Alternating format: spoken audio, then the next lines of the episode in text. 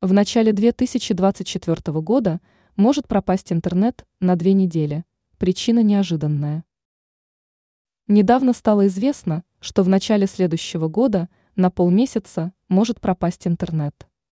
Столь тревожное для миллионов, если не для миллиардов землян, предупреждение специалисты обосновали неожиданной причиной. Как сообщает издание Юнолот, к пропаже на 14 дней всемирной паутины могут привести участившиеся в последнее время на Солнце вспышки.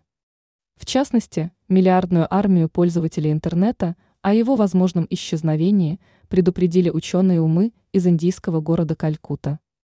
По их словам, каждые 11 лет на Солнце возникают в большом-большом количестве темные пятна.